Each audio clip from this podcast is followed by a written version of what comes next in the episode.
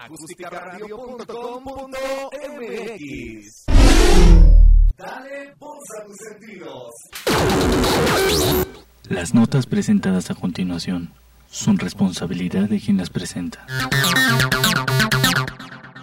Hola, ¿qué tal? Bienvenidos. Qué bueno que nos acompañas en una emisión más de Territorio Comanche, el mejor programa de análisis político de México y el mundo mundial. Mi nombre es Otto René Cáceres, soy el Mick Jagger de la ciencia política y me da mucho gusto recibir en estos micrófonos a la única, incomparable de la belleza de este programa, Vanessa Rojas, la reina de la democracia. Vanessa, ¿cómo estás? Bienvenida. Hola, hola, mis queridísimos Comanches. Pues bueno, juevesito de puente sabrosito, así muy rico, y entonces, pues como ustedes ya se van a la playa, a, ponerse la piel bronceada que tanto nos gusta, pues bueno, estamos aquí haciendo el mejor análisis político para que usted se vaya muy bien informadito, muy bien enteradito y luzca usted muy bien con el crush allá en la playa, lo felicitamos allá en el bosque, también muy bien, ¿por qué no? Y entonces, pues bueno, vamos a entrarle a este hermoso análisis político porque esto está buenísimo, mi queridísimo Mick Jagger de la ciencia política. Es correcto. Oye, yo vivo este eh, eh, eh, permanentemente aislado de la gente, ¿no? Por esto del, ahora, ¿no? de, de, del COVID. Entonces, este, para todos los que eh, hemos perdido un poco la noción del tiempo, ¿por qué es juevesito de puente? Sí, sí, porque pues acuérdense que básicamente se toma en cuenta el 20 de noviembre y por lo tanto, pues bueno, esto se va a hacer extensivo, entonces... ¿Ya desde y, ahorita? Sí, claro, por supuesto, ¿no? O sea, mañana es viernes, el cuerpo lo sabe, mañana es viernes de ricura, de la pura sabrosura, de cositas deliciosas, de mezcalito, de gordita de chicharrón, como de que no, no, de taquitos al pastor, ya, ya tú sabes, ¿no? Y entonces, pues bueno, eh, acuérdense que del día viernes 20 de noviembre se recorre, entonces, y pues bueno, es viernesito de puente, ¿cómo es que no? ¿No? ok, ok, bueno, bajo esa el juevesito de puente está bastante bien. Y bueno, pues sí, sea usted bienvenido sí. a esta hora y media de análisis político, este, que tiene que ver con todo lo relacionado con México y la cuestión internacional. Y bueno, como estaba diciéndoles un segundito a nuestra queridísima este, Vanessa, eh, vivo encerrado, este, de, de, ser contagiado por el COVID-19 y entonces eh, al respecto me, me, surgió una muy buena noticia, ¿no? Porque el, el, lunes que fue 9 de noviembre, este puede ser una de las mejores fechas que hemos podido tener, ¿no? ¿Por qué? Bueno, pues porque hubo mucho juro, ¿no? En este, pues casi que en todas las bolsas de valores del, del mundo, y hubo un optimismo renovado en el planeta. Me sumo a este, me da mucho gusto, porque eh, la farmacéutica Pfizer eh, tiene un porcentaje del 90, ¿no? De efectividad y va a comenzar a distribuirla a finales de este año, ¿no? Entonces, bueno, pues es esta noticia que tenemos acerca del COVID-19, de que la, la el, el 90% de efectividad de la vacuna de la farmacéutica este, Pfizer, bueno, pues nos debe poner de muy buen humor este, a todos, ¿no? Porque textos farmacéuticos, digamos, de pruebas, ya con un 55% que hubiera tenido de efectividad hubiese bastado para que este, para que se pudiera eh, eh, comercializar, ¿no? Esta, esta vacuna, por ejemplo, eh, revisando ahí un par de datos, la malaria, por ejemplo, ¿no? Tuvo un 55% de efectividad cuando se lanza y básicamente está, prácticamente está erradicada de la faz de la Tierra, ¿no? Entonces, bueno, sobre esta base, la farmacéutica Pfizer estima que más o menos para fin de año va a tener este dosis para inmunizar un, un, un, aproximado de entre 15 y 20 millones de personas. Eh, nos vamos a tener que, bueno, vamos a requerir de, de dos dosis eh, en un periodo más o menos de tres semanas, es decir, nos la, nos la ponemos eh, en la primera semana, dejamos pasar otra y hasta la tercera eh, nos volvemos a poner, digamos, este, el refuerzo, ¿no? Y bueno, pues estamos de, de. Ahora, el asunto es que no han dicho cuánto costará. Sin embargo, este, eh, ya el gobierno federal pues ya está más que apuntado para, hacerse, ¿no? De esta este, vacuna. Ahora, no todos son buenas noticias. O sea, está bien padre que vayamos a tener la, la, vacuna, sí. Eh, como diría nuestra queridísima Vani, ¿vas a tener la vacuna? Sí. Eh, ¿La vas a tener para este año? No. ¿Va a ser para el siguiente? Sí. Eh, y, el asunto es que nos la vamos, si, si tenemos suerte, nos la vamos a estar poniendo por ahí de la mitad del siguiente año, si no es que hasta el final, precisamente por un par de cuestiones. La primera es la logística de la, de la transportación. Bueno, primero, comprar las dosis necesarias de, vacunas que el gobierno federal ha dicho que va a comprar más o menos 190 de, eh, de vacunas. Ahora, la otra es que el almacenamiento de esta vacuna es un rollo. ¿Por qué? Porque eh, se necesita toda una logística para llevar a cabo este, su transportación. De entrada, de entrada, se necesita que esté a menos 94 grados Fahrenheit, o sea, más o menos unos menos 70 grados este, eh, centígrados, ¿no?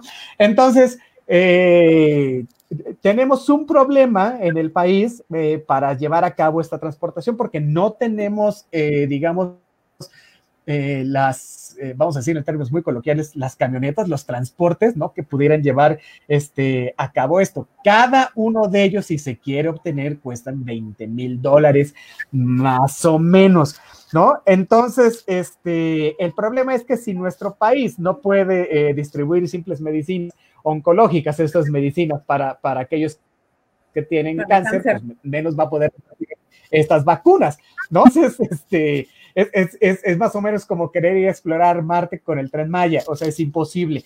Entonces, este, no dudamos que lo vayan a intentar, por supuesto que lo van a hacer, pero va a estar medio complicado, ¿no? Entonces, este, bueno, de todas formas, eh, no solo la, la, la, farmacéutica Pfizer tiene, eh, eh, digamos, el monopolio ahorita de, de, de esta noticia eh, perfecta, sino que hay, eh, también están ahí los chinos, los rusos, que también tienen las vacunas este, anti-COVID-19. Sin embargo, la Pfizer es la que más se acerca, ¿no? Al, al porcentaje de efectividad para prevenir este, esta, esta enfermedad. Entonces, bueno, pues ahí está, ¿no? O sea, nos viene una muy buena noticia y encima tenemos que solventar y estamos muy a tiempo para empezar a solventar lo que se va a requerir para este, eh, podernos inocular eh, con la misma, ¿no? Entonces, eh, por ahí hay, hay soluciones que, que, ya se han vertido, ¿no? Que hay, hay unas muy ingeniosas a base de nitrógeno líquido. Si no pueden tener estos camiones refrigerantes, porque sí los hay, pero no a esas temperaturas, lo que sí puedes hacer es meterle nitrógeno líquido a unos contenedores especiales ¿no? Y dentro de ellos entonces se puede llevar la vacuna, por supuesto que eh, se tiene que utilizar la vacuna dentro de las siguientes 24 horas, porque si no, eh, este, este nitrógeno pues enfría, pero no, no va a enfriar lo, lo que se necesita. En fin, eres en esta eh, sintomatología donde se echen a perder vacunas, ¿no? Porque donde se echen a perder, dudo que el gobierno quiera empezar a comprar este, muchísimas eh, más, ¿no? Entonces, bueno, es, todo un rollo este asunto de la, de la distribución, pero bueno, muy buena noticia el que eh, ya, ya básicamente para final de año eh, se van a empezar a vacunar y seguramente serán estos... los que estén en mayor riesgo, que de entrada serían los doctores, ¿no? Que están ahí permanentemente cuidando de los enfermos de COVID-19, los mismos enfermos de eh, COVID-19, luego la población vulnerable que está en sus casas y bueno, y finalmente aquellos que eh, no, no, tengan una eh, sintomatología expresada, ¿no? En cuanto al contagio de la enfermedad. Entonces, bueno, habrá que esperar que, que entonces empiecen a capacitar a mucho personal médico también para empezar esta vacuna, ¿no? Y sobre todo en el manejo del hielo seco a través de, nitrógeno líquido, porque procedimiento, bueno, pues, ¿cómo te explico que todo el, digamos, el, lote de las vacunas podría quedar este, en entredicho? ¿Cómo dice Mabane, tú, además de, de, todo esto, que tienes las cifras exactas del día de hoy? Porque a, pesar de que son buenas noticias, por ahí en todos los medios se maneja que estamos a nada, así prácticamente a nada de regresar a semáforo rojo, al menos en la Ciudad de México.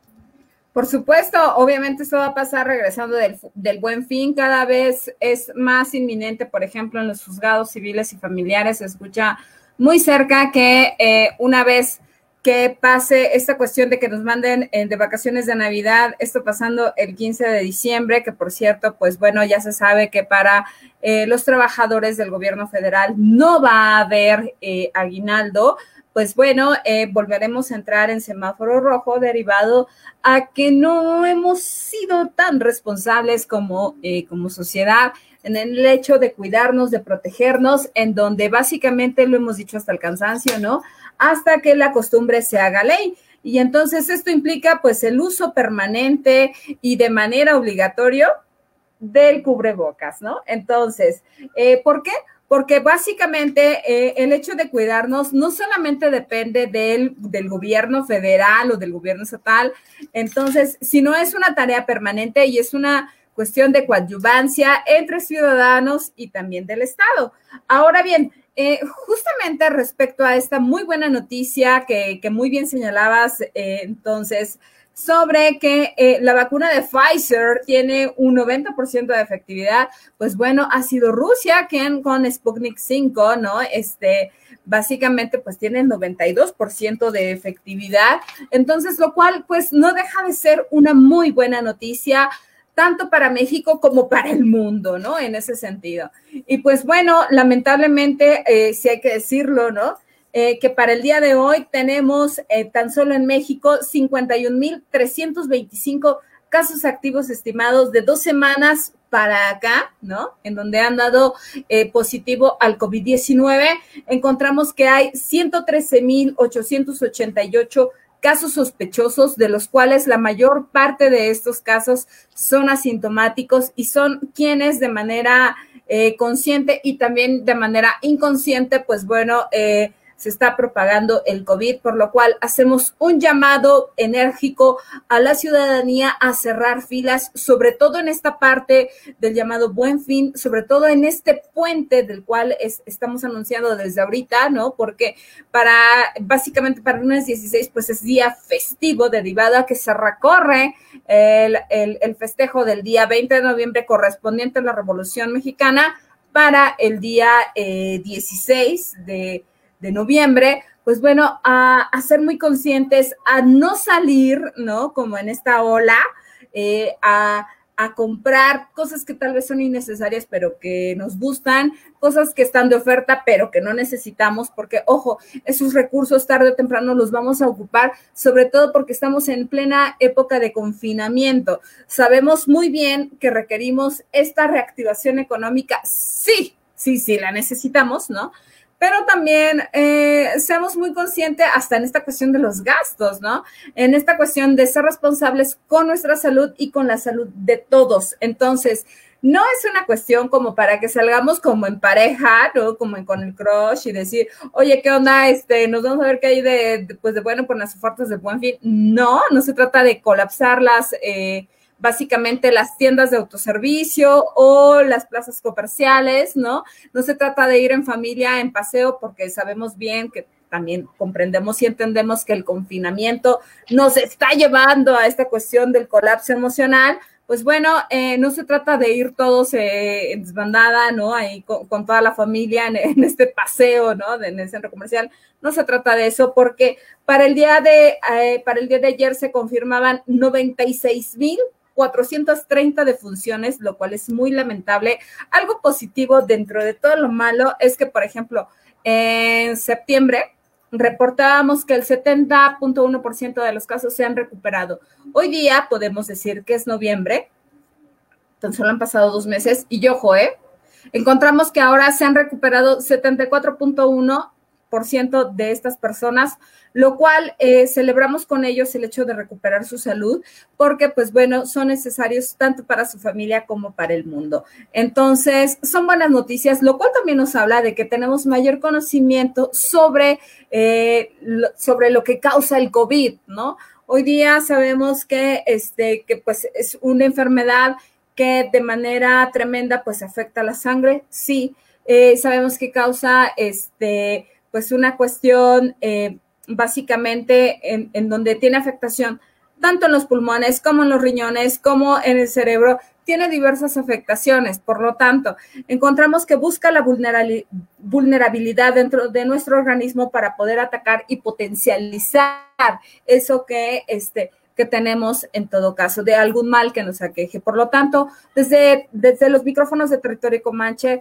hacemos un llamado a cuidarnos y a protegernos de los cambios bruscos de temperatura. También llamamos a, hacer un llamado a la al aumento en la ingesta de frutas y verduras de temporada, sobre todo aquellas en donde hay vitamina C, por lo tanto, pues la mandarina, eh, hay temporada de mandarina, por favor, ¿no? Entonces también está, está barata, ¿no?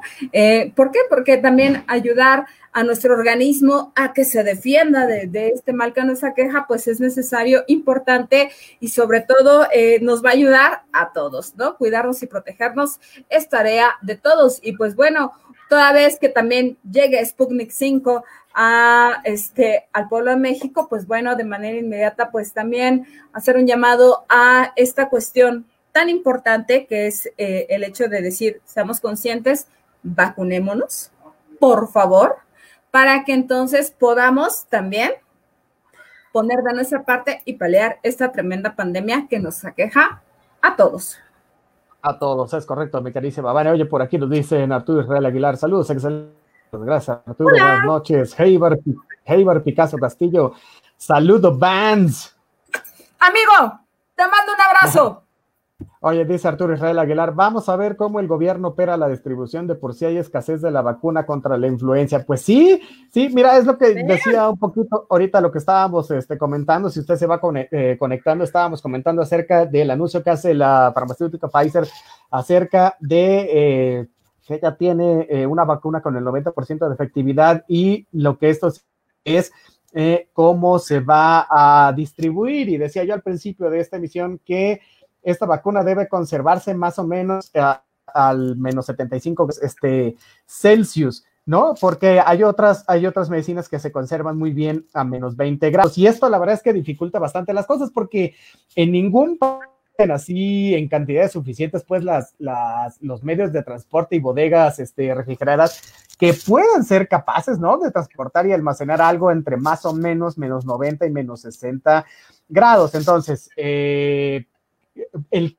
crear, ¿no? Una, una red de bodegas sería muy costoso para, para, para cualquier país, ¿no? O sea, teniendo en consideración que un congelador de más o menos este, seis pies cúbicos y, cuesta lo que yo decía hace rato, ¿no? Cuesta un promedio de más o menos 20 mil dólares, es decir, un, un, refrigerador de seis pies cúbicos que eh, ahorita les voy a hacer la conversión, pero sería como una, una camioneta redilas chica, más o menos, ¿no? Este cuesta 20 mil dólares. Y entonces necesitas muchas para distribuir el montón de, de, vacunas que se requieren para dársela a la, a, la, a la, gente y cómo la vas a ir escalonando, ¿no? Para que este, eh, se la aplique. Entonces, bueno, este, ya, ya también había comentado que esto iba a estar medio solventado con, los mismos de Pfizer, ¿no? Que habían dicho, bueno, pues usemos este nitrógeno líquido, ¿no? Esto, esto quiere decir que hace, el nitrógeno líquido hace hielo seco. ¿no? Y, y, y, bueno, se tiene que utilizar esto dentro de las primeras este, 24 horas, ¿no? Y si no se utilizan, las va a reponer hielo seco, este, y, y, bueno, puede suceder que las, las vacunas eh, al momento de hacer todos estos procedimientos, unas no resistan, otras sí, entonces, bueno, es todo un problema este, logístico, ¿no? De cada, de cada ampolleta, más o menos, Pfizer está eh, planeando que se tengan cinco dosis. Y hay que recordar que la misma Pfizer ha dicho que eh, todos requerimos al menos dos dosis en un lapso de, semanas. ¿no? Entonces, bueno, pues esto es. Ah, bueno, y, otra cosa que me faltaba decir, porque también no es, lo, no es lo suficientemente sencillo conseguir, ¿no? Hielo seco en todas partes, ¿no? O sea, hay máquinas que hacen esto y cuestan 48 mil dólares, ¿no? Entonces, bueno, este. Es como lo que te gastas en tu fin de semana, ¿no? Más o menos, más o menos. Tranquilamente, ¿no? Es lo que se gasta el soldado, como no está, pues se los va a gastar, entonces, este, bueno. Y, a eso échale que el personal está adiestrado, ¿no? Entonces, bueno, pues es un rollo y esperemos que esto este, pudiera estar eh, solventado de manera efectiva. Nos dice Arturo Carrasco, saludos. ¿Cómo queremos vacuna con un presupuesto con pocos recursos de salud y muchos a una refinería y tren Maya que afecta al medio ambiente? Bueno, pues qué te digo, es totalmente correcto, ¿no? Y, se van a, meter en camisa de once varas con todo esto que estamos diciendo ahorita.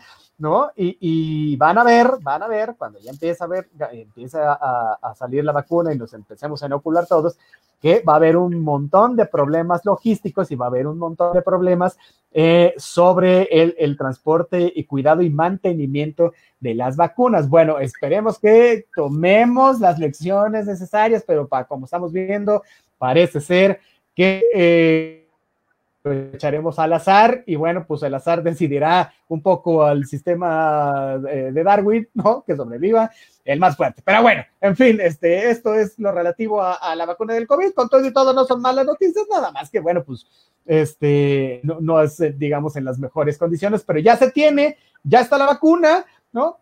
El daño se empezará a aplicar, ¿no? Este, en el mundo y, y, por supuesto en México, bueno, ya veremos qué pasa. Dice eh, David Galindo, saludos, buenas noches, buenas noches, David Galindo, Ana Lucía Soto Morales, hola, buenas noches, buenas noches, mi muchas gracias por estar este, con nosotros. Oye, y, y bueno, este, aquí afuera del aire nos estaba comentando nuestra queridísima Vane que se había encontrado un, un, un colibrí un poco este, eh, en esta reivindicación que se ha tenido con el movimiento feminista y que hemos visto ¿no? Que, que, los gobiernos simple y sencillamente no terminan de entender lo que significa eh, reivindicar el papel de la mujer, ¿no? En todos los ámbitos eh, de, de, nuestro país, al menos, ¿no? O sea, eh, a mí a veces me resulta un poco irrisorio, ¿no? Bueno, no irrisorio, pero un poco inaudito, ¿no? Este, cómo, cómo, cómo este papel hacia la mujer ha cambiado este, con, ejemplos, fíjate, eh, hay, hay, ejemplos muy buenos, ¿no? Ahí está Kamala Harris, que ahora es la vicepresidente electa de los Estados Unidos. Está Angela Merkel, ¿no? Que, que es la, la, la, primera ministra allá en, en, en, Alemania, ¿no? Y hay, hay, hay bueno, estuvo la presidenta de Chile que ahora eh, eh, coordina varias cosas en la ONU, ¿no? Pero lamentablemente aquí, ¿no? En nuestro país, particular Quintana Roo, el gobernador, este, Carlos Joaquín González, pues se acaba de manchar las manos, ¿no? Bueno, ¿y qué, decir? No las manos, el cuerpo entero, ¿no? Yo creo que eh, él, sigue pensando que estamos en el, en el gobierno de, de, Felipe Calderón o en algún gobierno prista donde se permitían las represiones violentas a cualquier este, acto que desafiara eh, a la autoridad, ¿no? Y eso lo estoy diciendo porque eh, se llevó a cabo una manifestación allá eh, a las puertas del Palacio de Gobierno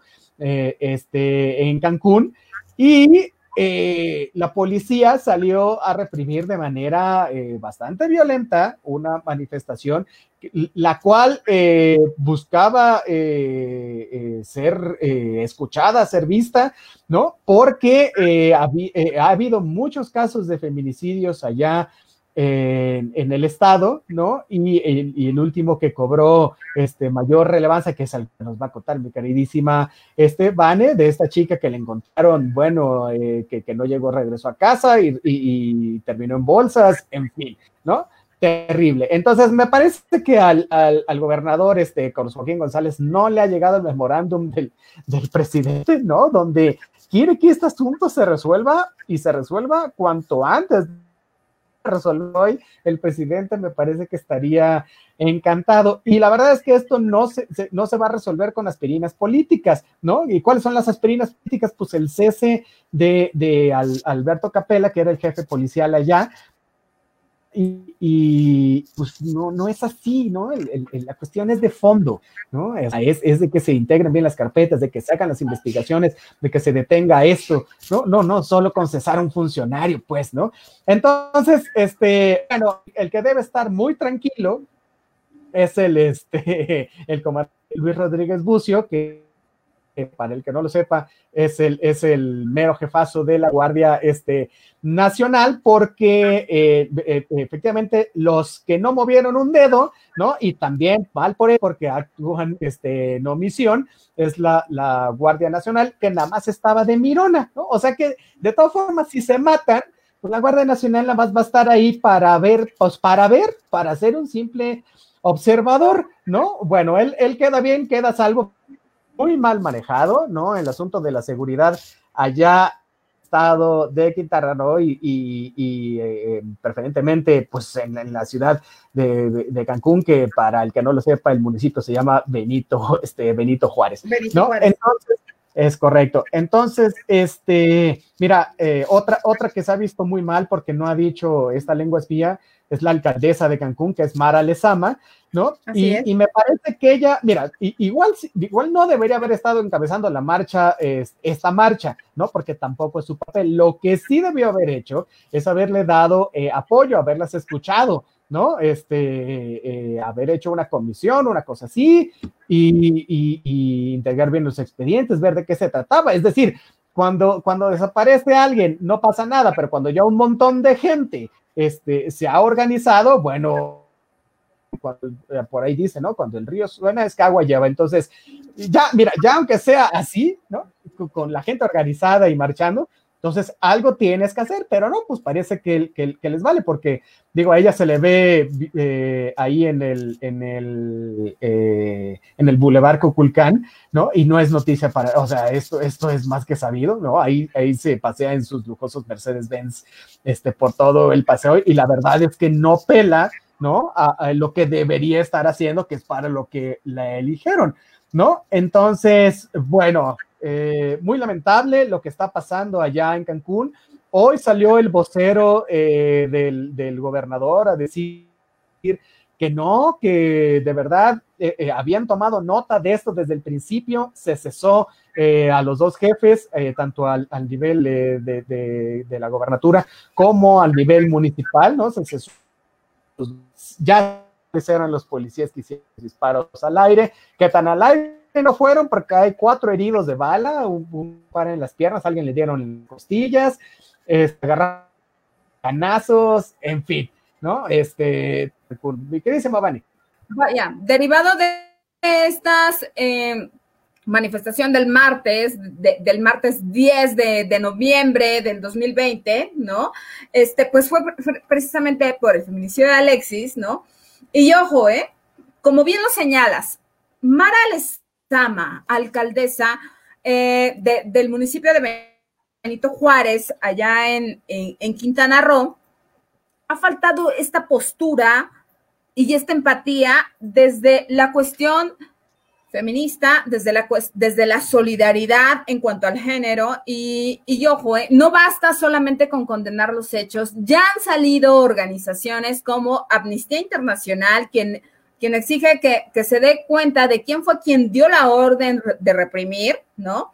con el uso excesivo de la fuerza, así como revisar por qué se utilizaron armas letales, ¿no? En esta, de parte de la corporación policíaca, ¿no? Para poder pues básicamente dispersar esta manifestación, ¿no? Así como también la CNDH se ha pronunciado en contra de los agravios tanto de los periodistas como de las personas que se encontraban dentro de esta manifestación. Y pues bueno, no basta, ojo, ¿eh? Con la separación del cargo de Eduardo Santamarina, ¿no? Que es el jefe de la, policía. O sea, no basta con eso, ¿eh? Por una razón. Estamos hablando de que hay una pandemia, de que, ojo, esta ola eh, eh, feminista no viene de ahorita, viene desde antes de la pandemia. Y por ahora, encontrar que justamente, justo cuando está reciando esta parte de la violencia en contra de la mujer, cuando estamos visibilizando mayormente esta cuestión que pareciera que para muchos es normal, que no lo es, porque no lo es, entonces, encontramos que ahora basta con que decir, digan, ah, pues bueno, este, ahora simplemente al momento de manifestarte te repriman, ¿cómo crees, no? O sea, ojo, recordemos que cualquier manifestación es adecuada. Por otro lado, encontramos que para adecuarlo dentro del gobierno y dentro del discurso del gobierno federal, se dijo desde el inicio de este sexenio que no se utilizaría la fuerza pública para reprimir al pueblo. ¿No? Entonces, hay una falta de congruencia en ese sentido, ¿no? Y qué bueno que Andrés Manuel López Obrador se pronunció en la mañana en, en asentir y decir qué bueno que, se separó del cargo a Eduardo Santamarina, pero ojo, hay heridos de bala, ¿no? Entonces, ¿de qué te habla? De que si no hay una, si no hay una seguridad, más bien, si nosotros como ciudadanía, ¿no? Y, eso está basado, ojo, ¿eh? desde los principios de la fundación del Estado, ¿no? En donde el contractualismo te dice que la ciudadanía cedemos nuestra voluntad general porque le cedemos esta cuestión de la seguridad y la confianza a las instituciones y las instituciones tampoco están resolviendo este problema de seguridad, entonces ¿en quién confiamos? Ahora bien, se recia más justo cuando encontramos que con el hecho de ser mujeres, no hay condiciones, inclusive, que te pueda brindar el Estado para poder, ojo, ya ni siquiera vivir, sobrevivir, lo cual es sumamente grave. O sea, de hecho, tan es así que uno de, de los grandes de la ciencia política, Norberto Bobbio, señala que el mejor termómetro para medir el grado de civilización de un pueblo es la situación de sus mujeres. Entonces, te habla de una falta tremenda, de una incapacidad del Estado para poder cuidar y proteger a sus mujeres. Mejor ya ni hablemos de derechos en ese sentido, ¿no? Porque entonces, simple y llanamente, eh, entonces eh, nos ven básicamente a las mujeres como objeto. Entonces, en donde no se nos va a cuidar ni a proteger, o sea, olvidemos eso, ¿no? Tan es así que si no nos sometemos al antojo y medida de los deseos del otro, pues entonces simple y llanamente se justifica la represión, se justifica el actuar de aquel que agravó tus derechos y, y peor aún, de aquel que te quitó la vida, ¿no? En donde dejas de ser una persona y pasas a ser parte de una estadística, donde sí se señala el problema, pero entonces no se resuelve, no se resuelve de fondo. Entonces, estamos hablando de una cuestión sumamente grave, violatoria a derechos humanos, violatoria a todo el discurso, inclusive de lo que viene, eh, de lo que nos vino hablando desde el inicio de, eh, en este gobierno de la 4T, ¿no? Que iba a ser un gobierno de derechos, que iba a ser un gobierno incluyente, que lejos de ser incluyente está más bien siendo excluyente, ¿no? También en donde básicamente no se está cuidando y protegiendo a ningún ciudadano, ¿no? O sea, dejen ustedes de que seamos mujeres, a ningún ciudadano, ¿no? Para muestra un botón, tanto los niños eh, mazaguas que fueron eh, víctimas del crimen organizado acá en el centro histórico, como el otro pequeñito que se encontró, que también era menor de edad, en la colonia Guerrero, que tan solo tenía 14 años, entonces justamente te habla precisamente de eso, de, de, de una cuestión tan tremenda en donde básicamente el tejido social se está desdibujando, en donde ya no importa cuánto, eh, con qué saña, con qué dolor han sido básicamente masacrados. Ya no interesa. Simplemente ahora lo que importa es básicamente acallar, es apaciguar, pero no importando las voces ni el dolor ajeno. Entonces, lejos de ser más humano esto, se trata de deshumanizar, lo cual es sumamente grave. Entonces, eh, hablemos de algo muy interesante también que justamente tanto periodistas como personas que estuvieron dentro de esa manifestación el día martes lo señalaron muy bien. Tiraron a mansalva. Y ojo, no tiraron al aire, tiraron a cazar básicamente los, los policías. Y algo muy importante, uno de los profesores de Alexis lo dijo ante los policías que estaban reprimiendo, que estaban utilizando las armas para amedrentar, para violentar. En todo caso, mataron a una de mis alumnas, ¿no? Y entonces a ellos simplemente no les importa. Entonces hablamos de lo deshumanizado que también se encuentra el Estado, los integrantes del mismo, ¿no? Entonces, ¿qué esperamos? Obviamente, cuando decimos, no, no nos pueden cuidar. No, la realidad es que no. Entonces, eh, simplemente eh, te habla también de cómo, de cómo utilizar la fuerza pública para mantener el poder. Entonces, de ese sentido va, ¿no? Entonces, y es muy lamentable, sí, ¿no? Eh, no, no, no se puede entender, y más bien yo no daba crédito porque decía, no es posible es pleno 2020. Estamos hablando de, cómo arrecia la pandemia, de cómo han incrementado los niveles de violencia y aún así no podemos ser conscientes y no podemos ser eh, básicamente empáticos con esto, sino al contrario, ¿no? Ahora se recrudece mayormente para quienes levantamos la voz. Grave, sin duda, y un muy mal acierto tanto para el gobierno estatal, para el gobierno municipal y, ojo, el gobierno federal sí tiene que poner los puntos sobre las IES. Y algo muy importante, se debe de tener justicia en ese sentido y algo también muy importante, verdad en ese sentido, ¿para qué? Para no olvidar y que algo que no se repita jamás. Es correcto, mi queridísima Vane. Bueno, de, hubiera sido a la, a la marcha, mi queridísima. Uy, no, no te, te habrían escuchado. Oye, Sí, sí, no, no, yo tampoco. Bueno, oye, este, bastante interesante eh, lo que está sucediendo allá por Cancún. Ojalá que las autoridades salgan responsables de la manera en que, en que debe ser. Es evidente que hay una falla este, en, en la seguridad, en los protocolos de, de, acción en estos grupos policíacos, ¿no? Se sigue manteniendo. Creo que les hace falta eh, por allá, ¿no? Más bien, nos hace falta a todos, pero desde, desde el punto de vista eh, federal. O sea, perdón, la, en, en, materia de seguridad, esto está colapsado y el mejor está haciendo análisis político en territorio comanche cuando debe estar haciendo análisis político y estar haciendo, siendo escuchado por parte del gobierno federal para que no les falle la estrategia y no pasen cosas como esta, ¿no? No, no bueno, en los dos lados, ¿no? La verdad es que tanto aquí como allá estaría padre y el gobierno federal seguro nos está escuchando, pero también le importa un cuerno. Entonces, bueno, pues ni hablar, ni, ni hablar de esto. Lo que sí, lo que sí es que estas cuestiones eh, como muchas otras, eh, eh, le afectan este, al gobierno federal por todos lados, ¿no? O sea, el ánimo ciudadano se va caldeando poco a poco por todo este, el país, a eso échale el, asunto del, coronavirus, ¿no? Que limita todo lo, todo nuestra capacidad social para hacer este, cualquier este, cosa. Y bueno, encima de eso está el, deterioro económico que estamos sufriendo. Entonces, bueno, estamos ante escenarios muy volátiles que, de manera inevitable, este, eh, nosotros como ciudadanos estamos cambiando de opinión con mucha eh, regularidad, ¿no? Entonces, es, ¿por qué digo todo esto? Porque esto va a impactar eh, el siguiente año en el proceso electoral. Recordemos que el siguiente año eh, se, están en juego 15 gobernaturas, están en juego eh, la renovación de la Cámara de Diputados, 29 congresos locales, ¿no? Y bueno, un, sinfín este, de, municipios, ¿no? De presidencias este, municipales y lo que ello este, conlleva, ¿no? El poder a Morena, ¿no? ¿Por qué?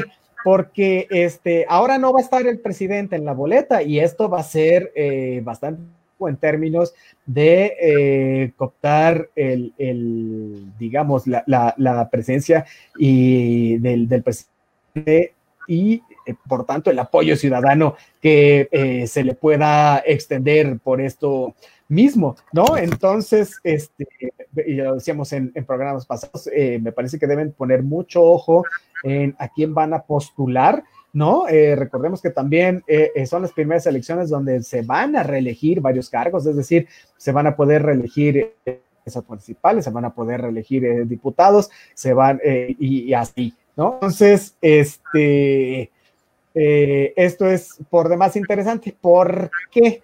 porque ya se empiezan a hacer las alianzas, ¿no? Para contener la mucha o poca fuerza que pueda tener este, el presidente y su partido, ¿no? O sea, la oposición que estaba desdibujada en este país desde hace mucho, ahora eh, empieza a crecer y empieza este, a manifestarse, ¿no? Entonces, este, va a haber cuatro frentes que va a tener muy fuerte el, el presidente Obrador, que son las 15 gobernaturas, los dos, los 500 diputados federales, las presidencias municipales y los congresos estatales. No hay más, ¿no?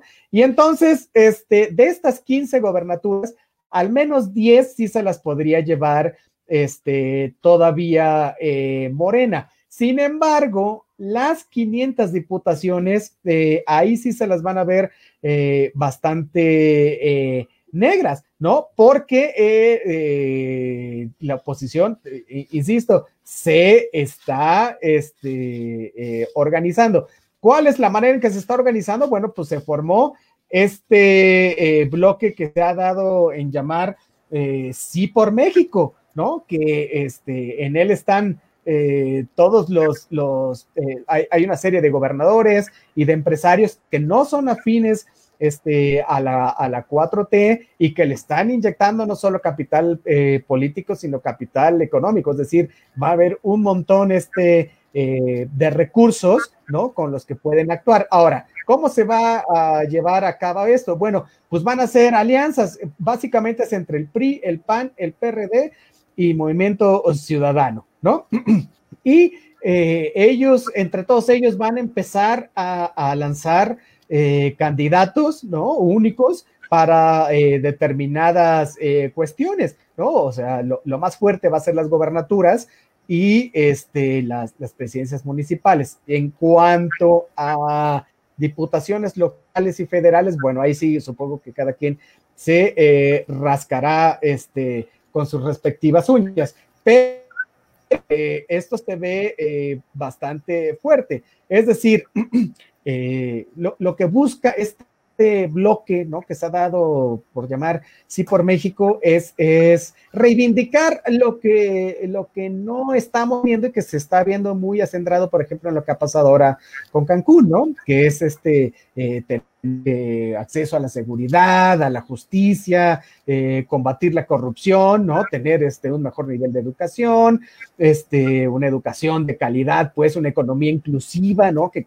que haga un combate efectivo a la pobreza, a la desigualdad, en fin, ¿no? Bueno, y, muy importante también estos temas que se han dejado ¿no? Un poco, un bastante, ¿no? Que es el medio ambiente, ¿no? Un medio ambiente sano, y pero además este, eh, sustentable. Entonces, estas son básicamente las, propuestas que, esta organización, eh, insisto, que se llama Sí por México, ¿no? Este, es la que está eh, llevando a cabo, ¿no?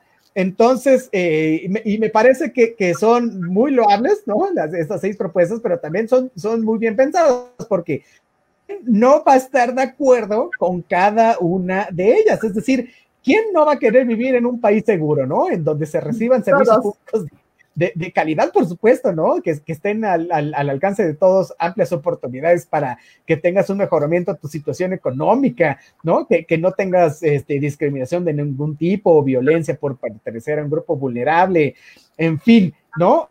Este, donde un país donde se aplica la ley sin demora, donde este, eh, eh, puedas tener una seguridad económica, en fin, ¿no? Entonces, eh, estas seis, eh, digamos, propuestas que tiene Sí por México no varían mucho de lo que nos eh, prometen los políticos todo el tiempo, ¿no? O al menos los partidos políticos este, en, nuestro este, país, ¿no? Y, bueno, pues para esto ya tuvieron una convención nacional, tienen una página de internet, si alguien gusta entrar y, y revisarla, ¿no? Y este... Eh, se sentaron, ¿no? En una mesita 10 personas, ¿no? y, la vocera de, de, Sí por Medio es, es de, de Liz de que es una activista social, ¿no? Y estuvieron eh, los presidentes nacionales del PAN, el PRD y el PRI, ¿no? Que, que son Marco Cortas, Jesús Zambrano y Alejandro Moreno. Y entonces, este, ellos afirmaron que eh, no están en contra de Morena, pero sí del del este como paternalismo político, ¿no? Que se está este, llevando a cabo, es decir, cobijar a, los aliados, ¿no? Y descobijar a aquellos que están renuentes a las políticas impulsadas eh, por la 4T, eh, ¿no? Entonces, bueno, muy interesante el, el, contexto político en el que se está este, desarrollando esto. ¿No? Porque eh, va a impactar eh, bastante, ¿no? Eh, de cara al proceso electoral este 2021, ¿no, mi querísima Vane? Sí, sin duda, esta cuestión o esta estrategia, ¿no? Que que no se desvirtúa, ¿no? Es simple y llanamente es el deber ser lo que nos gustaría, ¿no? Pero que lejos de eso, pues sí estamos muy lejos de construir también. ¿Y, y por qué lo, lo, digo de esa manera? Porque también es una cuestión de conciencia, de coadyuvancia también entre la sociedad y, el hecho de que nos interesemos en la política, el hecho de que pedim, de que, de que pidamos que nos rindan cuentas, no por una cuestión de que así debe de ser, sino porque tienen la obligación los servidores públicos de rendirnos cuentas. Debemos, debemos recordar un precepto muy importante, que si están en el puesto en donde están es gracias y se lo deben a nosotros los ciudadanos. Ellos están para servirnos, básicamente, no para servirse de la política. Entonces, eh, es una carta filosófica, así lo, así lo veo, ¿no? Así lo vislumbro, y es una cuestión de pedimento como a los Reyes Magos, pides una larga lista para ver qué de todo eso te traen, ¿no? Que entonces, para eso también volvemos a esta cuestión analógica de decir, bueno, veamos qué es lo que te puedo dar en todo caso, pero no es lo que te puedo dar, sino simple y llanamente se trata de algo que merecemos y que también, ojo, del, a lo cual tenemos derecho. Entonces, ¿que nos encantaría vivir en un mundo sin discriminación? Sí. ¿Que nos encantaría vivir en un mundo con igualdad y justicia social? También, por supuesto. ¿Quién no? Pero eh, que quede lejos del discurso, sino que sea una cuestión de realidad, de verdad, que sea una cuestión tangible que podamos palpar. Pero para ello, eh, insisto, implica desde observar, saber y ver quién nos gobierna, así como pedirles cuentas en materia de rendición eh, de cuentas y en cuestión de transparencia, sino también en interesarnos y también saber, bueno, ¿y qué estás haciendo tú como servidor público para mejorar eh, la vida colectiva? Entonces, ¿qué es lo que hago yo desde, desde ser ciudadano también para poder mejorar y que entonces mis acciones no afecten a terceros? Eh, es, es esta correlación, ¿sabes? Entonces, eso se logra, sí, pero con el trabajo de día a día. Es una cuestión que no da resultados de manera inmediata, entonces, sino que puede dar resultados, sí, pero ojo, a través de la educación, a través de la cultura, y que ojo, esto no va a cambiar, no va a cambiar para 2021. Estamos hablando de que hay que desaprender para reeducarnos y entonces poder rendir para, poder exigir que nos rindan cuentas de manera transparente, de manera eficiente y eficaz, y que, ojo, para esto se requieren resultados que van a darse básicamente a mediano plazo, no es una cuestión mediata. Entonces, eh, ¿no se demerita eh, las buenas intenciones? No. ¿Es lo que quisiéramos todos? Sí.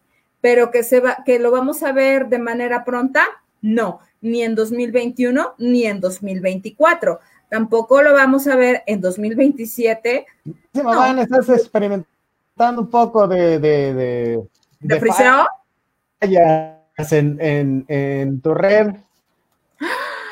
¿Cómo creen? ¿Ya me escuchan? Vaya. ¿Sí? ¿Ya, ya, ya me encuentro mejor o aún no? ¿Ya ven lo que pasa por... E, e, e, ese es el detalle cuando uno no paga el, este, el, Internet, ¿no? Pero bueno, ok, insisto, ¿no? En ese sentido, se, se trata básicamente de observar, y yo, ojo, no es una cuestión a mediano plazo. Esto lo venimos pidiendo desde los años 70. Señores, es 2021 y ni así hemos visto resultados. Entonces, sí insisto sobre el punto, es desaprender para reeducarnos, en todo caso, para entonces poder tener las herramientas necesarias, ojo, de tener paciencia, de ser tolerantes también con nosotros mismos y de ver que esto sí está dando resultados, ¿no? ¿Cómo lo estamos viendo en ese sentido? En que simple y llanamente, por ejemplo, hoy día ya no, ya no nos bastan estos argumentos como lo que pasó en el 88, en donde nos dijeron que, por ejemplo, se cayó el sistema, ¿no? Con don Manuel Bartlett. Este, a lo mejor podría funcionar en, en, los Estados Unidos, ¿no? Con la presente elección, con Joe Biden y Donald Trump, pero o, o, hoy día ya no, ya no es tan fácil que les creamos hoy día, ¿vale? Eh, lo vimos eh, simple y llanamente en la elección del 2006, ¿no? O sea, en donde fue una elección sumamente cerrada, como la que tuvieron los Estados Unidos y también hoy Donald Trump, y la vimos acá en México, nosotros la vivimos, vaya, ¿no? Tanto con Andrés Manuel López Obrador, pero también con Fecalín, con Felipe Calderón y Hinojosa, en donde nos dijeron, es que la elección está sumamente cerrada, no somos capaces de dar un resultado en, ese, en, esa cuestión, ¿no? Para poder dar, dar certeza. Eso te habla de que, la, de, que la sociedad mexicana tiene un mayor este, nivel educativo, una mayor culturización, una, una mayor... Eh, conciencia sobre los resultados de la sociedad y cómo nuestras acciones afectan a terceros, en donde simple y llanamente ya no permitimos un engaño tan simple y sencillo como arrebatarle un dulce a un niño. Ya no, hoy día ya cuestionamos y eso es resultado precisamente de la educación. Por lo tanto, yo no estoy diciendo que no sea algo bueno, sí, pero no pero insisto, no esperemos resultados inmediatos. Oye, me dice, vale. Un pasito ya está dado. Es correcto, me, me, desconecté un poco, pero ya estoy de vuelta. Este, es, culpa de gobernación que siempre nos hace la jugada, pero bueno, ya estamos acostumbrados a eso. Ya ves que les encanta el territorio, ¿no? Sí, sí. Oye, ¿sabes qué? Una cuestión muy importante que estaba, que, quería comentar acerca de este proceso también electoral de 2021 es la resolución que dio el Instituto Nacional Electoral, ¿no? Acerca de eh, que la participación eh, de las mujeres en la definición de los cargos públicos, es decir, el INE acaba de meter en un problemón a los partidos políticos, ¿no? Porque básicamente siete de los 15 candidatos a gobernador deben ser este, mujeres. ¿no? A mí me parece... Es una cuestión de paridad, pero no, está grave. no, no, me, parece que es una decisión bastante eh, acertada, ¿no? Me parece que es eh, bastante este, buena. Ahora, ya están diciendo por ahí que se va a recurrir a la, Suprema Corte de Justicia, ¿no? A través de una controversia constitucional para un poco echar atrás este, esto, ¿no? Y, mira, todos tienen argumentos. El, argumento del INE es que el Congreso mm, eh, no había, no ha reglamentado la paridad este, de género, ¿no? Y entonces, por tanto, le corresponde al Instituto Nacional Electoral este, corregir esta eh, deficiencia. ¿No? Y dicen los partidos políticos que la ley de paridad de género que, se impulsó en el, en el sexenio de Enrique Peña Nieto se limitaba nada más este, al Congreso, a las presidencias municipales y cargos este, en los cabildos, pero que no eh, afectaba las decisiones sobre las, las gobernaturas, ¿no? Pero bueno, mientras son peras o son manzanas, mientras se recurre o no a la Suprema Corte, pues este, eh, los partidos políticos tienen que ir pasando en siete candidatas mujeres para eh, ocupar eh, diferentes este, gobernaturas. Ahora, ¿cuál es el problema con esto? El problema es que ningún partido tiene siete mujeres para competir por una gubernatura y no es porque no haya cuadros de calidad, o sea, no se trata de calidad si tienen o no los créditos suficientes para competir. Simplemente los partidos políticos no han preparado cuadros femeninos para disputar una gobernatura, ¿no? Insisto, hay políticas que brillan con luz propia, ¿no? Muchas, eh, muchas muy contadas, ¿no? Con los dedos, pero que, de verdad brillan, ¿no? Y, no se trata de descalificar la trayectoria de, todas las mujeres que, participan en el servicio público o que tienen un cargo de, de, elección popular, pero por ejemplo, el PRI no tiene cuadros femeninos para, para cumplir con la cuota, ¿no? Y ni, ni, ni el PAN y, y, Morena, ¿no? O sea, podrían sacarse de la manga varios nombres, ¿no? Si es que, si es que las tribus en los dos partidos llegan a ponerse este, de acuerdo, pero es algo que los mismos partidos han dejado este, de lado, lo cual este, es terrible y qué bueno que el INE se pronuncie sobre esto, ¿no? Para que se vayan tomando eh, las medidas eh, al respecto, ¿no? Básicamente los partidos ya tenían perfilados a sus precandidatos, ¿no? Ahora van a tener que moverlos porque la, autoridad electoral, bueno, pues asume esta, esta tarea, ¿no? Y bueno, pues esto está metiendo en, en varios problemas a todos, ¿no? Sobre todo al, a, los, a los queridísimos eh, compañeros eh, de Morena, ¿no? Entonces, bueno, sin embargo, a mí me sigue pareciendo una medida bastante buena, ¿no? Y abona para que entonces sí se vayan preparando eh, las mujeres ¿no? Y tengan espacios de representación más grandes. Ha habido grandes gobernadoras, ¿no? Ahí está Dulce María Sauri, que, que era del PRI, también ha estado, está eh, ahorita eh, Claudia Pavlovich, por ejemplo, ¿no? Eh, ahorita me voy a acordar de la primera. Eh, Simplemente la jefa de gobierno, ¿no? Bueno, la jefa de gobierno, Claudia Sheinbaum, también ahí está, ¿no? Eh, este, bueno, en fin, ha, ha, habido muchas, se me van los nombres, pero bueno, el, el, apunto el, el, el, asunto es que partidos políticos, pues hay que ponerse las pilas, ¿no? Para eh, seguir este, candidatando mujeres. Hay muchas mujeres en el Congreso, sí, pero faltan muchas mujeres en las gubernaturas, ¿no?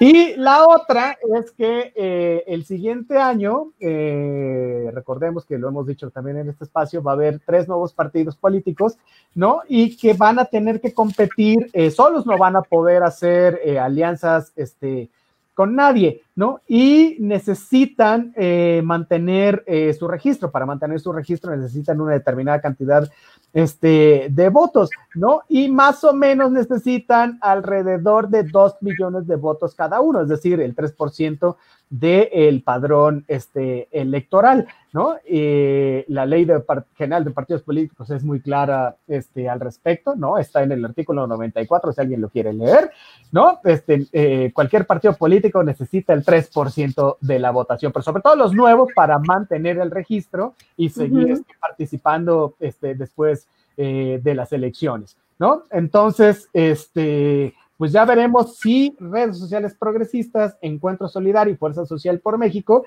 este, van a poder este, conseguir el 3% este, de la votación, sobre todo pensando en que no se, no, se, no se pueden crear frentes, o sea, estos partidos políticos por sí mismos no pueden crear frentes, no pueden hacer coaliciones y no se pueden funcionar eh, con otros partidos, es decir, eh, por más que quieran estos partidos, no van a poder estar dentro de esto que se ha llamado el Sí por México, ¿no? Y si son afines al gobierno federal, pues tampoco van a hacer poder alianzas con Morena, con el Partido Verde, ¿no? Entonces, este, bueno, pues ya veremos qué sucede y bueno, pues tienen una bolsa mucho menor de dinero para llevar a cabo esto, así que es una labor titánica para estos este, nuevos eh, partidos eh, políticos, ¿no? Pero bueno, eso es parte del corolario de lo que vamos a estar viendo el siguiente año, ¿no? Que es año electoral 2021 y que eh, va a estar súper, súper interesante, ¿no? Porque pues ya veremos que se van a dar hasta con, este, con la cubeta, ¿no? Entonces, bueno, pues eh, enhorabuena este, para el INE en esto que, que, habla acerca de las mujeres, ¿no? Enhorabuena también para los nuevos partidos políticos que, que estuvieron ahí un poco eh, manipulado quién, quién sí le daban el registro, quién no, y ya veremos quién este, al final eh, sí eh, lo mantiene, ¿no? Entonces, bueno, pues ahí está. Oye, nos dice eh, Gómez Manuel, saludos, saludos, mi querido Manuel, allá está la Cámara de Diputados. Hola, Manuel. Por estar con nosotros. Dice Maricela Enríquez Enríquez, saludos a todos, muchísimas gracias, Maricela, pues gracias. Hola, Mari. También por estar este, el día de hoy eh, con nosotros. Con nosotros. Oye, fíjate que hablando de, de, cuestiones de estados, no podemos dejar pasar eh, lo que está sucediendo en Tabasco. Es, ah, claro. eh, es terrible eh, lo que está eh, pasando por allá. La verdad es que ahora sí le, les llegó el agua hasta el cuello, ¿no? Literal, eh, se desbordó este, este río, ¿no? Tanto el gobernador como el, el director de la Comisión Federal de Electricidad se están dando con todo, ¿no? O sea, ninguno quiere aceptar ningún tipo de culpa y eh, uno culpa al otro de ineficiente, de corrupto, de nepotismo, bueno, de un montón de cosas. Estoy seguro que tú, mi querida mamá, nos quieres platicar acerca de esto, pero antes voy a, voy a comentar lo que eh, hizo el presidente eh, López Obrador, porque claro. sí este, andaba allá por Tabasco, ¿no? Eh, sobrevoló en, en, en, helicóptero el drama este que, que sacude este, a Tabasco, ¿no? Por estas inundaciones que, que, desde el pasado 4 de octubre se vienen dando, ¿no? Allá, uh -huh. y que la madrugada del sábado, de verdad, este colapsó. Eh, colapsó de una manera este, terrible, ¿no? Hay gente que está este, viviendo en albergues, la, la ayuda tardó en llegar, este, bueno, El asunto es que el, presidente se vio un poco mal porque este, parece ser que, no tenía como entre sus planes inmediatos ir, ¿no? Y fue y sobrevoló y, no bajó pues a la zona de riesgo, ¿no? Que era ya se acabó esa época. sí, ya se acabó porque eso es lo que era políticamente correcto. Cualquier presidente se habría puesto tres, un par de botas y vámonos a recorrer hasta donde me dé el agua, ¿no? O hasta donde me deje la seguridad, este, hacerlo, ¿no? Es decir, el presidente eh, no tenía planeado visitar Tabasco y había estado la, noche el viernes en Tepic, ¿no? Y, y, y este, hasta que, que, de verdad se desbordó el asunto, ¿no? Este, decidió suspender esta, esta gira, eh, le dijo, eh, este, bueno, siendo no muy fiel a sus convicciones, le pidió a un avión de la Fuerza Aérea que lo llevara de inmediato este, a Tabasco y, y a revisar, ¿no? Pero me parece que este, no ha habido mucha voluntad este, política. El ejército muy bien, ah, siempre ha hecho su labor, está ahí en el plan DN3. Pero bueno, son muchos las condicionantes que tienen a, Tabasco bajo el agua, no solo el desbordamiento de los ríos, sino todo lo que ello conlleva, ¿no? es decir, eh, canales de aguas negras se desbordaron de una manera eh, terrible, ¿no? Eh, eh, encima está la pandemia del COVID. Hemos visto a muchos elementos, tanto del ejército como de la Cruz Roja Mexicana, ir a rescatar a, gente con, con, eh, con, este padecimiento, ¿no? Entonces, bueno, de, de, verdad una cosa terrible. Hay gente que tiene que ir a trabajar porque aún, aún con, esto, este, pues la gente tiene que salir a trabajar con el agua hasta aquí, lleva su, ropa en una, bolsa, sale de su casa casi nadando, este, va a trabajar, regresa. No, bueno, es, una historia de terror como ninguna otra, ¿no? Y, y, parece ser que no se está haciendo este, nada, ¿no? O sea, mucho, mucho de esto, eh, digamos que el reclamo de los, de los tabasqueños es que además de que no ha habido una inversión de, decente en las obras hidráulicas, ¿no? Este, o, que ha habido obras inconclusas, pues, ¿no? Este, eh, mucho tiene que ver eh, las decisiones que, se han tomado en la Comisión eh, Federal de Electricidad para el desfogue de las presas, ¿no? Que si tenían que hacer 300 CCs, que si no, que fue a 1500, en fin, pues básicamente los, los, los le están echando la culpa a, Manuel Bartlett y en este mismo sentido es que el, el, gobernador pues también lo está haciendo. Sin embargo, tampoco está reconociendo el gobernador este, su responsabilidad este, en esto. No ha habido obras de infraestructura para el desfogue de esto como las ha habido en el, en el Estado de México, por ejemplo, ¿no? Que, que sí se preocuparon por ello y entonces eh, se han paliado eh, estas inundaciones, ¿no? Que también eh, sucedían en este estado, ¿no? Entonces, bueno, muy mal el presidente por su visita relámpago, este, o sea, está bien que vaya, pero no ayuda en, gran cosa, ¿no? Y las cubetadas que se están dando entre ambos funcionarios. ¿Cómo la ves, mi queridísima Vani? Grave sin duda, ¿no? Este, ahí es cuando vemos la ineficiencia, ¿no? Ahí es cuando regresamos a esta cuestión que se discutía el mes pasado, ¿no? En septiembre, bueno, en el antepasado, en el mes pasado y antepasado, ¿no? De cómo hoy más que nunca, yo creo que es momento de poner las barbas a remojar, ¿no? Porque hoy más que nunca los recursos del Fonden deben de estar, ¿no? Recordemos que, recordemos que se recortaron eh, muchísimos fideicomisos, ¿no? Y que pues bueno, ante los desastres naturales, o sea, no te puedes poner en contra de la naturaleza, ¿no? Porque esta te da una lección de manera impresionante y para muestra un botón, ¿no? Justamente Macuspana, de donde es originario Andrés Manuel López Obrador, hoy día está colapsado, ¿no? O sea, algo inimaginable, algo impensable, ¿no? Es algo en donde te, te tapa la boca, ¿no? De decir, o sea, no puedes eh, prescindir de, recursos tan importantes, ¿no? De echarlo a la bolsa y de, y de recortar a rajatabla, ¿no? Sin importar las consecuencias, pues bueno, ahí está una de las consecuencias, ¿no? Que, que hoy día se está pagando con el sufrimiento de muchísimas personas, sufrimiento, ojo, ¿eh? De manera innecesaria, porque esto se pudo haber evitado. Sin duda, si bien es cierto, no puedes controlar la naturaleza, pero lo que sí puedes hacer es prever, en todo caso, ¿no? Lo que sí puedes hacer es eh, ayudar, es entonces ponerte en alerta, ¿no? Haber activado el plan de N3, eh, por ejemplo, ¿no? Con, con, los soldados, ¿no? Con, con, el ejército, ¿no? En poner a, a salvo a la ciudadanía, a no exponerlos, ¿no? A poder garantizar la seguridad eh, tanto de sus bienes materiales, ¿no? Eh, y, y, de sus bienes inmuebles para evitar que efectivamente por, por esas razones, ¿no?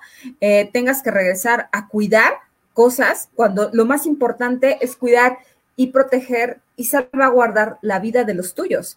Entonces, ¿se puede haber evitado? Sí. ¿De qué te habla esto? De que a lo mejor el gobierno federal y, este proyecto de la 4T, que, yo no digo que no sea noble, al contrario, por eso votamos por ellos, eh, y además del hartazgo. Que traíamos del PRI. Y de la falta de resultados del PAN, pues te habla de que mmm, hay una falta de profesionalismo y del no saber hacer las cosas. Entonces, pues lamentablemente se está pagando con recursos eh, humanos, que eso es lo peor, ¿no? Y entonces, pues bueno, habrá que replantear la estrategia, aprender de este error tan grave que, insisto, fue innecesario, porque se pudo eh, haber previsto y fue algo que no se escuchó por una razón, porque es muy cierto. Es muy lamentable decirlo, pero el presidente no escucha, ¿no? Entonces, se considera que bajo buenas intenciones y este, y esta cuestión de ser positivo, pues se va, se van a sanar las cosas. Y la realidad es que no es cierto, ¿no?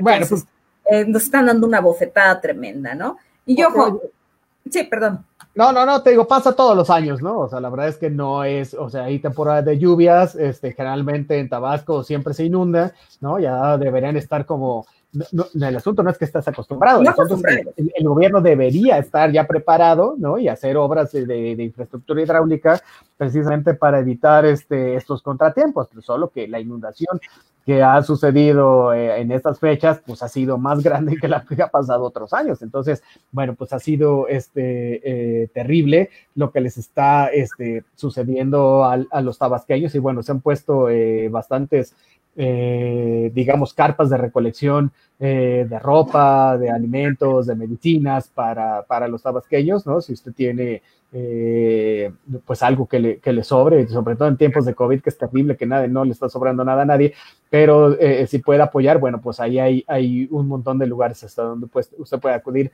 eh, para ayudar a los tabasqueños. Y ya veremos en qué termina el zafarancho que se está lamentando el, el, el gobernador y el director de la eh, Comisión Federal de Electricidad, Manuel Bartlett, ¿no? Sobre las responsabilidades y, y donde el... Y la falta de resultados, ¿no?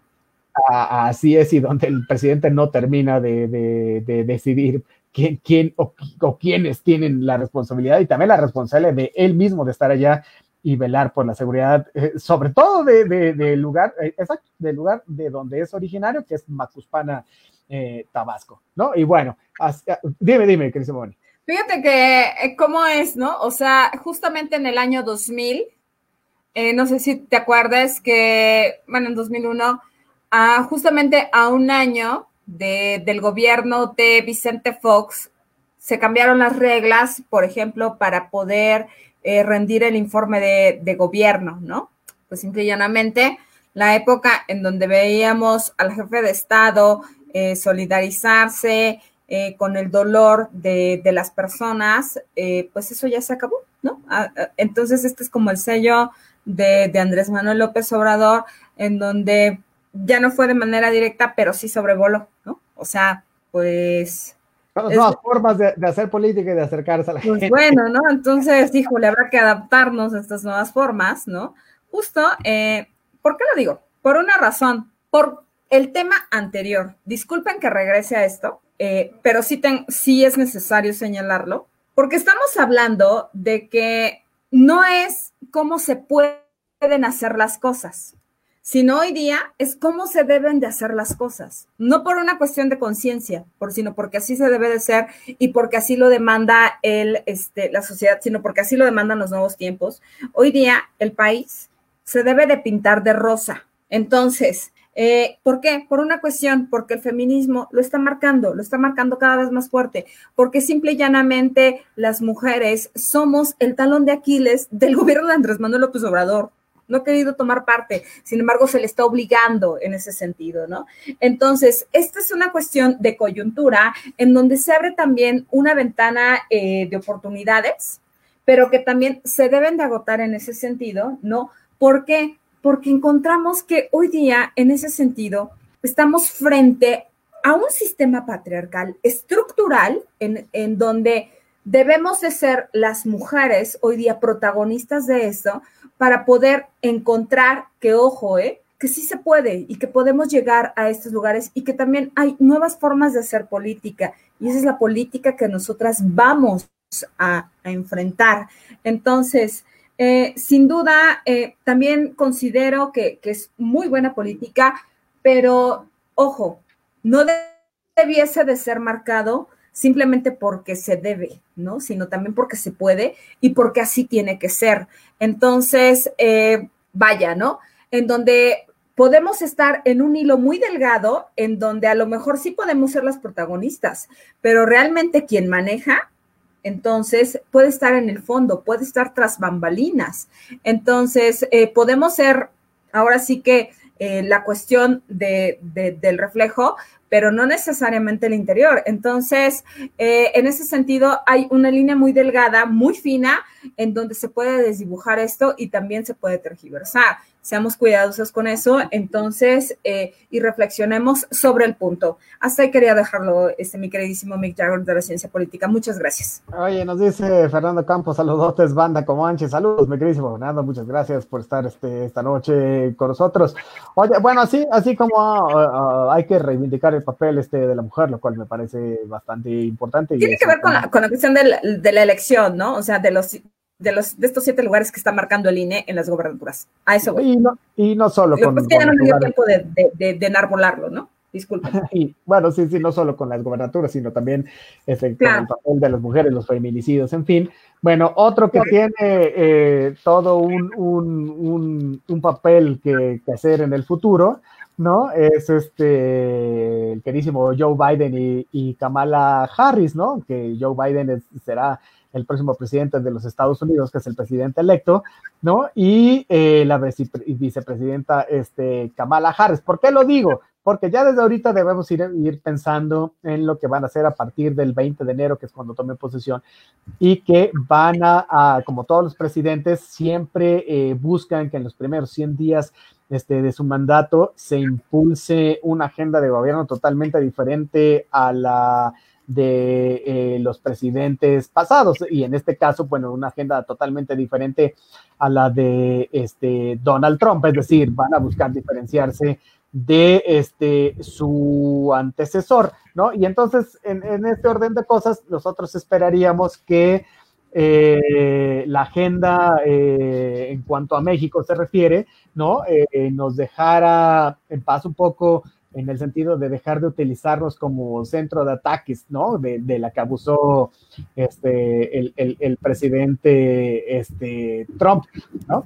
Y este, también como suspender eh, eh, eh, estos fondos para la construcción de un muro que no le hace bien a nadie y, bueno, donde se están gastando carretadas de dinero que bien podrían utilizarlas para este, cualquier otra cosa, ¿no? Entonces, este bueno, eh, hay, hay, hay, temas en medio ambiente que tienen que tratar también ellos, ¿no? Como reingresar al Acuerdo de la París, ya lo hemos hablado aquí en este programa, ¿no? También este, llevar a cabo esto que, que es el Plan Biden, que es la renovación de energías limpias y, justicia este, ambiental. Y, y, bueno, ya está promoviendo el, el presidente Joe Biden el uso obligatorio del, del, cubrebocas y está formando una comisión de especialistas para precisamente eh, atender la emergencia sanitaria que no atendió el, eh, el presidente este, Donald Trump. Ya habíamos hablado aquí también que en el tema migratorio eh, se iba a retomar el plan DACA, ¿no? Y se iban a aumentar también las visas y las becas para estudiantes extranjeros, ¿no? O sea, esto, esto también va, va a servir para no separar este, a las familias que, que, todavía no que hubieran pasado por este proceso que sí llevó a cabo este, eh, Donald Trump, ¿no? Bueno, esto y, muchos planes que tienen que ver este, con la economía, eh, se va a reactivar eh, este seguro del desempleo que le da 600 dólares americanos al mes a los ciudadanos que, que, están este, desempleados, que es una muy buena medida que, que deberíamos adoptar por estos lados, ¿no? Y este, pues también los servicios financieros de apoyo a las, a las pequeñas y medianas este, industrias que, derivados también de, del COVID-19, pues han entrado en cartera este, vencida con diversos bancos, ¿no? O, para eh, la renta de locales comerciales, las rentas para, para casa habitación, que también por aquí son muy sonadas y que ya se empiezan este, a, sufrir los efectos de no poder pagar las mismas, en fin, ¿no? Entonces, bueno, eh, toda una serie de apoyos, ¿no? Hay, hay, hay, apoyos, va a haber apoyos económicos para escuelas, este, para, para las rentas, en fin, para el medio ambiente, y me parece que es muy loable, ¿no? Que ya desde ahorita se empieza a hablar acerca de los primeros 100 días de, Joe Biden y Kamala Harris, porque eh, eh, están obligados, ¿no? A cumplir, sobre todo con las expectativas que han, que han generado por la salida de, Donald Trump ¿no? Y el regreso, digamos, eh, a la democracia en los Estados Unidos bajo estos estándares, estándares políticos este, más civilizados, ¿no? Que, dejamos de ver con este, el advenimiento del, candidato este, republicano. Ahora, nos quedan tres meses de, Donald Trump, seguramente serán tres meses eh, difíciles, pero eh, no imposibles, ¿no? Y, y ya este, veremos qué sucede en, el transcurso este, de los días, ¿no? ¿Qué decía Vane? Pues vamos a tener que esperar esos tres meses eh, y pues ni modo, ¿no? Entonces, este, veremos a lo largo de estos tres meses, como muy bien lo señalas, pues las patadas de ahogado de, del presidente Donald Trump, la resistencia del mismo y la insistencia también sobre este discurso en, la falla del, del, conteo de votos en el colegio electoral estadounidense, ¿no? Para poder seguir declarando que ha habido un fraude electoral y entonces, pues ahora sí que un complot en contra del, eh, mandatario estadounidense, ¿no? Eh, por otro lado, yo te pregunto a ti, eh, ¿sí crees que tengamos una cuestión más civilizada con Joe Biden? ¿Sí si consideras tú, mi queridísimo Mick Jagger, que vaya, bueno, sí considero que modificó el discurso, pero sí será una cuestión más humanitaria o, habrá solo sido una cuestión meramente de estrategia política para poder ganar votos. ¿Usted cómo lo ve, mi queridísimo eh, Rocker que cura la sociedad? Es, la hora de preguntas y respuestas. No, mira, la verdad es que a mí me parece que Joe Biden, mira, en política nada está escrito. Eh, pudo haber sido, sí, como bien lo dice, es una estrategia política, sin embargo es un país muy dividido y a ningún país le conviene estar tan dividido internamente. A mí me parece que este discurso de Joe Biden y Kamala Harris es muy importante porque eh, efectivamente tratan de, unir otra vez al pueblo este, norteamericano y tratan y van a tratar de paliar todas las deficiencias que eh, se han podido gestar a, través de, la figura y el mandato de Donald Trump, es decir, eh, para muestra basta un botón, ahí está la, emergencia del COVID que fue muy maltratada, ahí están todas las mentiras que ha tenido Donald Trump que ya van como 20 mil y cacho porque las van cantando todos los días, ¿no? Ahí está esta intransigencia en cuanto a, decir que eh, ganó o no ganó eh, la elección, ¿no? Pero además, eh, si bien es cierto que Donald Trump sí, sí creó toda una serie de empleos, que sí fortaleció el programa espacial, que parecía como de burla, ¿eh? Conste, que, que hizo un par de cosas que, bueno, se esperaría que hiciera cualquier presidente, creo que sí eh, mantuvo esta eh, división eh, muy racial, muy xenófoba dentro de los mismos Estados Unidos y creo que eso es lo primero que se va a mejorar una vez que llegue esta dupla a la Casa Blanca, ¿no? Entonces, bueno, si, si es mentira, lo van a tener que hacer. Y si es verdad, bueno, que lo hagan con toda la convicción que el caso este, merece, ¿no? De cualquier forma, se va a tener que, llevar a cabo porque se fue el, discurso eh, propagandístico, ¿no? Y, electoral bajo el cual ganaron, ¿no? Estas minorías eh, votaron por ellos, los hispanos, los afroamericanos, el voto de las mujeres, en fin, ¿no? Y, aunque eh, Donald Trump puede, puede, presumir que sí tuvo el, 75 eh, millones de votos, bueno, Biden tuvo eh, pues un poquito más, ¿no? Y lo bueno con la, con la sociedad norteamericana es que, bueno, se adaptan inmediatamente al, al, nuevo gobernante, ¿no? Entonces, esperemos que, lo hemos dicho aquí, no se encuentre un país lo suficientemente dividido los siguientes cuatro años ¿no? Como para que eh, haya manifestaciones, protestas con actos de violencia, en fin, ¿no? Sino que eh, precisamente eso es lo importante de estos primeros 100 días de Joe Biden, que eh, se restaure, se pongan las primeras piedras del camino para poder generar este, todos los incentivos de todo tipo, económicos, políticos, sociales, económicos, este, para los más necesitados y no, y no se gobierne un poco como en esta autocracia, ¿no? Que nos tenía acostumbrados un poco el queridísimo eh, Donald Trump, ¿no? Pero bueno, pues ya veremos en el, en el paso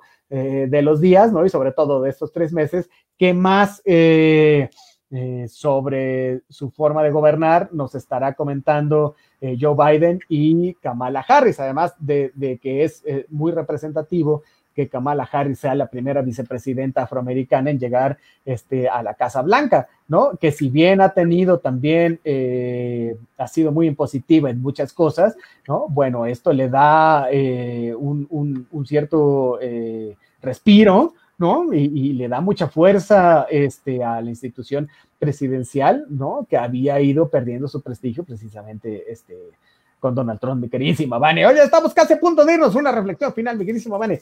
Pues vaya, eh, justamente esto, yo celebro eh, junto con Kamala Harris eh, este discurso que tiene, ¿no? Al decir, lo, lo, señalé en la sesión pasada de territorio, ¿no? Y yo lo vuelvo a retomar, que no, hoy es la primera mujer en ocupar ese puesto, sí, pero que no va a ser la última. Entonces, nos habla básicamente de un discurso de esperanza, de un discurso de fe, en donde podemos alcanzar una nueva realidad a través de cómo tenemos estas, eh, pues, estas cuestiones para poder dejar un mundo mejor en, entonces, ¿no? Sí es una cuestión eh, filosófica, sin duda, pero eh, nos habla precisamente de que cómo se pueden mejorar las cosas, ¿no? De qué es lo que podemos hacer desde diferentes trincheras, ¿no? para poder modificar la realidad, para poder sanar un poquito del dolor que ha tenido esta sociedad, sobre todo eh, cuando has tenido un gobierno autoritario, cuando has tenido un gobierno con un discurso de odio, con un discurso intolerante, eh, xenófobo, eh, racista tremendo, ¿no? clasista también, ¿no? Sumamente clasista. Y que entonces, sin duda, esto a los estadounidenses les va a costar un poquito de trabajo, sí. ¿Que se van a curar de manera inmediata? No, no. Y para ello, pues bueno, implica también una política de continuidad de parte del gobierno demócrata, de parte de la construcción, de la solidaridad, de crear fraternidad junto con otros pueblos que no sean estadounidenses, ¿no? Entonces, de ver un nuevo comportamiento a nivel internacional para poder entonces eh, configurar un nuevo discurso eh, básicamente competente a base de las nuevas acciones, de, unas de nuevas formas de hacer política. Entonces, sin duda, un gran abanico de oportunidades y entonces eh, podremos enarbolarlo de esto ante las necesidades que enmarca, ojo, eh, no Estados Unidos, el mundo ante una crisis pandémica que hoy tiene de rodillas al mundo. Es correcto, nos dice Aarón Alberto Rojas Quintero. Saludos, saludos, Aarón, muchísimas gracias. Un abrazo, querido amigo. Juan Manuel Cifuentes Sandoval, allá desde North Carolina. Saludos, Comanche, saludos. Oye, muchísimas gracias a todos por haberse conectado el día de hoy con nosotros. Nos vamos a ver aquí el próximo lunes de 7 a 8 y media de la noche, por supuesto, a través de los micrófonos de Acústica Radio. Dale voz a tus sentidos y con esa voz y con esos sentidos, me querísimo, van tus redes sociales y tus recomendaciones para que nos escuchen el siguiente lunes. Ah, qué, bien. Pues bueno, eh, mis redes sociales. A mí me encuentran en Facebook como arroba Vanessa Rojas. En Instagram me encuentran como eh, arroba Vanessa-Hernández-Rojas. En Twitter me encuentran como arroba HeroVans. Y bueno, la recomendación para este delicioso fin de semana eh, y de puentecito, pues una peliculita que se llama Sin Límites. Eh, y pues bueno, habla sobre la píldora de la inteligencia. Entonces, pues esa es la recomendación para pasarla sabroso en este puentecito eh, del, eh, del aniversario a la Revolución Mexicana. Mi queridísimo Mick Jagger de la ciencia política, ¿qué tiene usted para nosotros? Oye, nos dice Ivonne Cáceres, saludos desde Guatemala, muchísimas gracias, como que nos escuchan allá en Guatemala, por favor, hagan, hagan favor de compartir este programa, porque también de, de, opiniones internacionales también estamos hablando eh, y muchas veces hemos hablado también de Guatemala. Ojalá nos puedan invitar para estar por allá y este, hacer programas. Es correcto. Oye, eh, ¿eh?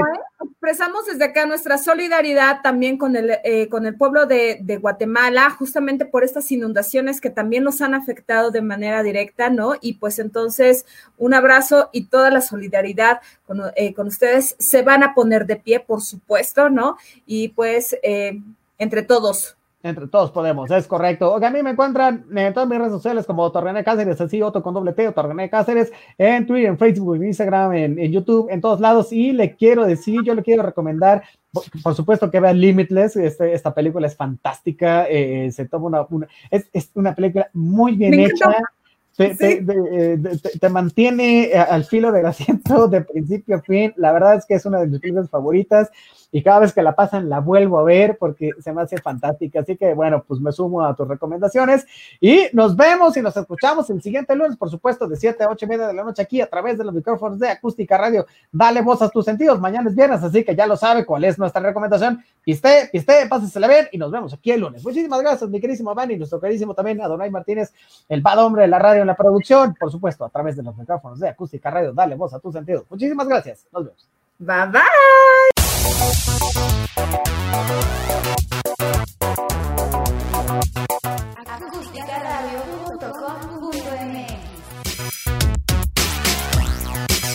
Dale voz a tus sentidos.